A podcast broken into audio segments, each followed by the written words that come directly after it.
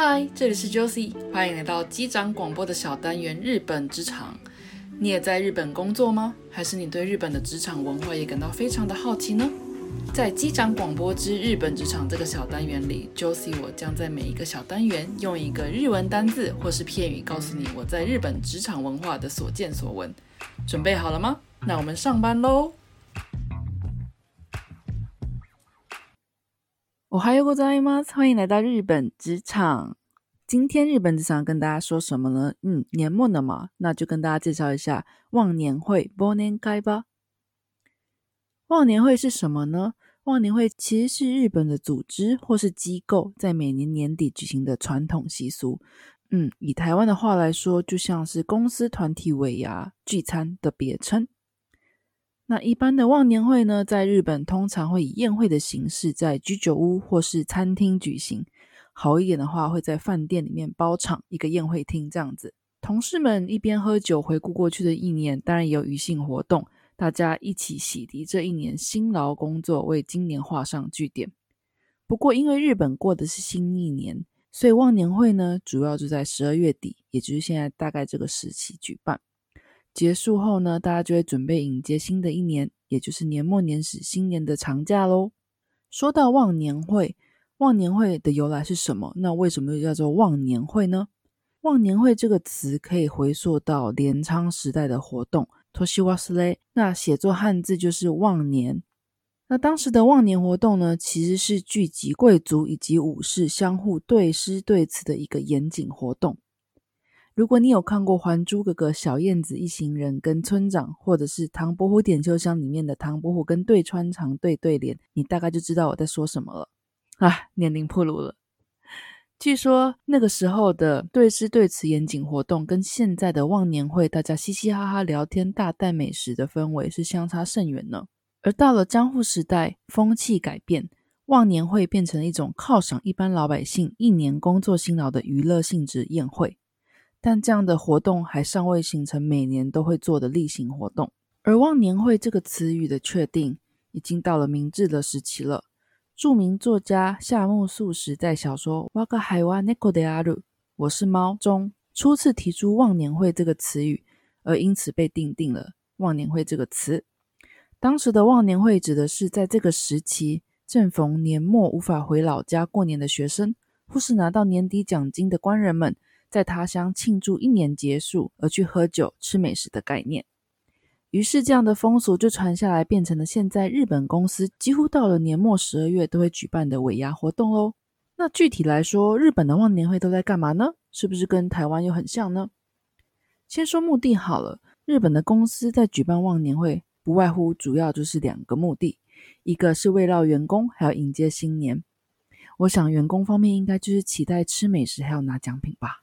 而公司所举办的尾牙忘年会活动中，除了好吃的东西、好喝的酒、犒赏员工的娱乐节目，当然也少不了喽。嗯，具体来说会有什么样的环节？以我问身边的朋友，还有我个人公司的经验，就像是会玩 bingo 游戏啊，或是像猜谜游戏。那猜谜游戏有些很有趣的是，是跟公司相关，比如说公司的历史。几年成立的啊？当时是怎么样的一个情况？会作为问答题的一个题相关题目。像我个人经历过的、参加过的日本的忘年会，有偷偷的收集员工小时候照片，然后再公布那些照片，然后问说：“你猜这是哪现在的哪些员工？”这些我都觉得蛮有趣的。而为了举办忘年会，公司通常会有个忘年会执行委员会，负责订餐厅、选定主题、享娱性节目、买奖品。还有负责当天的活动主持、对应等等，通常会有新入员工来负责。而日本著名的卖场唐吉诃德有卖很多忘年会用的，像是游戏、假发、道具、服装等等。你看，要不是疫情的影响，日本的忘年会可是一个很大的商机啊。说到奖品，跟台湾的尾牙一样。日本的公司在忘年会，不管是借由游戏优胜，或是抽奖，也是会有送奖品的环节哦。比如说，像是送高级食材，螃蟹啊、和牛啊，或是著名的高级电器，甚至于是迪士尼的套票，当然也包括名贵的酒类，还有名牌的商品等等。说了这么多，忘年会当然不是只有存在于公司之间，朋友之间当然也是可以来举办一下忘年会的。因为过了十二月底，大部分的人都会回老家过年，下一次见面又要等一下子了，所以趁着过年前朋友聚在一起的人也是不少的哦。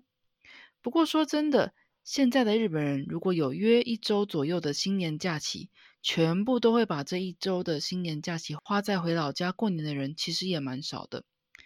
现在交通这么方便，想见朋友的话，确实也没有以前困难。跟朋友的忘年会一起庆祝一年的结束，还有单纯就是想找个名目聚会的成分，说真的比较大啦。今年因为受到疫情的影响，不管是忘年会或是尾牙，在日本跟台湾很多都被取消了。你的呢？不知道你对忘年会和尾牙抱持怎么样的心态？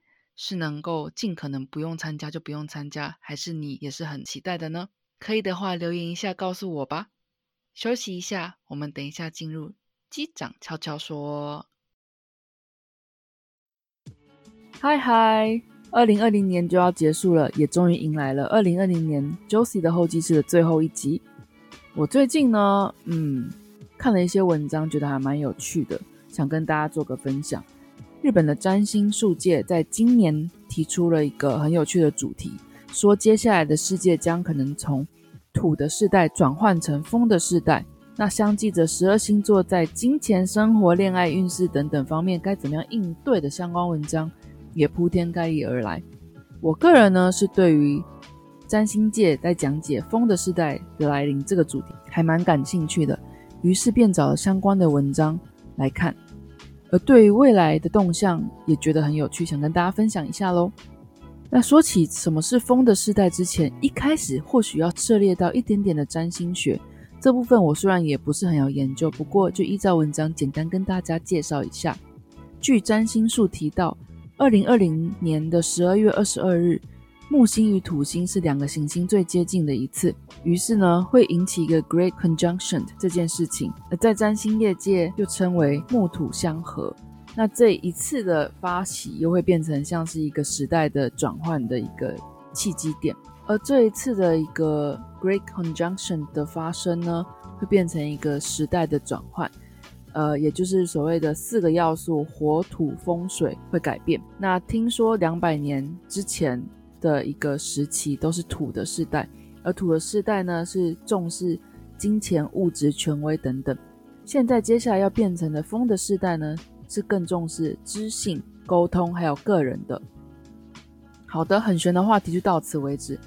但是也因为这样的占星术的话题，开启了土的世代与风的世代不一样的具体说明。这边我就觉得是蛮有意思的。举几个面向来说，恋爱跟结婚方面呢，不登记结婚、不离婚就分居等等的关系形式上，相对变得比较自由。那这边也当然包括了异性恋以外的 LGBTQ+ plus 的接纳度以及丰富度的改变。工作方面呢，也是呃不再绑定说一定要在一个同个地方工作。以前土的世代的概念，也就是非常重视锁定一间大企业，一生奉献这样子的一个想法。也从风的世代，比如说像是副业，不论是正副班长的副，或是说复数的副，这样子的一个副业形式，多重收入的形式也变成了非常的普遍。而因为今年新冠状病毒为契机。开始远端工作的人也变得很多。文章说，这也是风的世代的一个很重要的特征。人们不再被通勤所绑定，而是工作层面呢有更多样式的一种变化跟弹性。居住环境也是一样咯，从以前定点居住的想法，变成了很多可以自由选择。因为远端工作的盛行，所以居住地也可以开始选择更贴近自己心中喜欢的方式，比如说搬往靠近海或靠近山。甚至是乡下的地方，你一样可以为在大都市的企业工作。我身边确实有朋友搬回台湾后，继续远端为日本的企业工作的例子呢。文章也有提到，虽然说这个现象在十二月二十二号会发起，但是也不是说到了十二月二十三马上就是所谓的风的世代。具体来说，像是日本渐渐开始普遍发展的电子支付，或是订阅系统的普及，也都是风的世代慢慢慢慢在变的一个特征之一。而因为新冠状病毒今年开始的远端工作，也是所谓从土的世代变成风的世代的其中一个变化。而过了十二月二十二号之后，土的价值观会越来越薄弱，风的世代也会越来越起来了。嗯，看到这边我觉得蛮有趣的，也很多人说二零二零年是台湾 Podcast 的元年，接下来是听还有共享循环情报体验个人的世代，想想也开始很期待明年的旅程了呢。你觉得你的二零二零年是怎么样的呢？即使世界遭疫情的影响，我想。我还是很喜欢这一年的。不管你是一开始就收听我的节目的朋友，还是中途加入的朋友，甚至是刚好只听到这一集的朋友，我都非常非常的感谢你们的支持。接下来疫情都还在延续，希望大家还是要继续保重。我知道大家都很不容易，因为疫情损失了一点点自由，损失了一点点钱财，也损失了一点和家人朋友相聚的机会。但是说真的，这年头活着就是赚到啦。那我们下一集明年再见喽！新年快乐，拜拜。